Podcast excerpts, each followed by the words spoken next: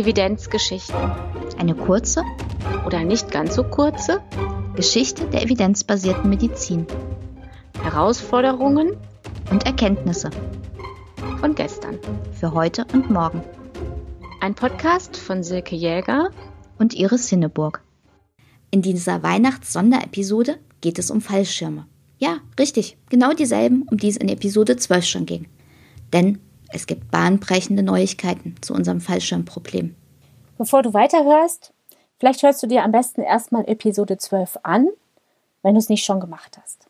Dann kannst du nämlich diese Folge viel besser genießen. Denn dann hast du dich mit dem Grundproblem der Fallschirmstudie ja schon beschäftigt. Und das dauert nur ungefähr acht Minuten.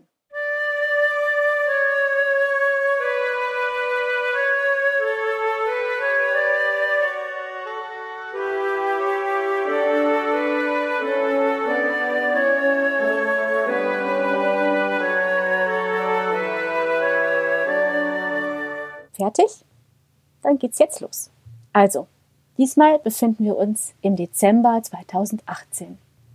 Mal wieder ist eine Weihnachtsausgabe des British Medical Journal erschienen. Wieder mit zahlreichen Beiträgen, die lustige Fragestellungen mit ernsthaften Methoden untersuchen. Der Clou ist ein Artikel, auf den viele lange gewartet haben. Eine randomisierte, kontrollierte Studie zum Nutzen von Fallschirmen.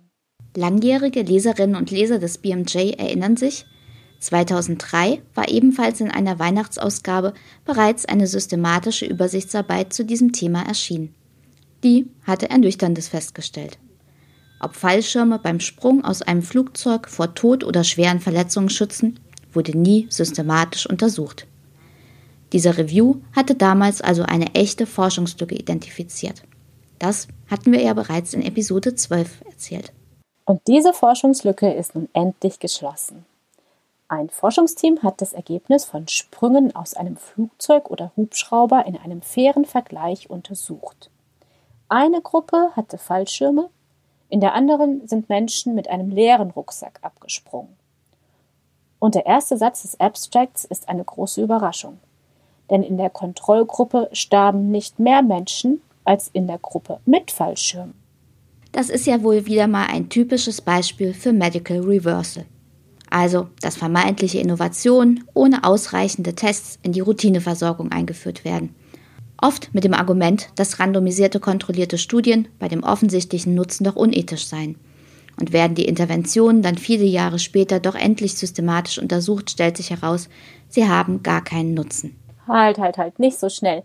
Schau doch mal genauer hin. In beiden Gruppen gab es genau null Todesfälle und auch keine schweren Verletzungen. Das ist doch extrem merkwürdig. Und hier steht, von den ursprünglich 92 angefragten Testpersonen waren nur 23 bereit, an der Studie teilzunehmen. Kein Wunder. Aber warte mal, ich glaube, jetzt klärt sich alles doch noch auf. Die Probanden sind gar nicht aus einem fliegenden Flugzeug abgesprungen, sondern aus einem geparkten. Statt Absprung aus 4000 Metern Höhe waren es nur 60 Zentimeter. Was ist von dieser Geschichte heute noch wichtig? Na klar, auch diese Studie ist eine Parodie. Aber natürlich kann man trotzdem etwas daraus lernen. Das beschreibt das Forschungsteam in einem begleitenden Kommentar. Ihre Kernbotschaft? Bei klinischen Studien muss man immer den Kontext beachten, wenn man die Ergebnisse interpretiert.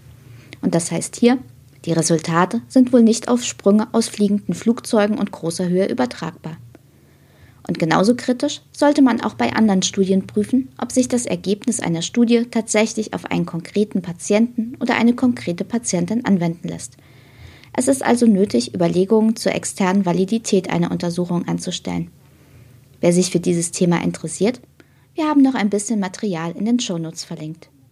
Die Wissenschaftlerinnen und Wissenschaftler weisen aber auch explizit darauf hin, die Studie soll randomisierte, kontrollierte Studien nicht diskreditieren, sondern nur zu ihrer realistischen Interpretation anleiten.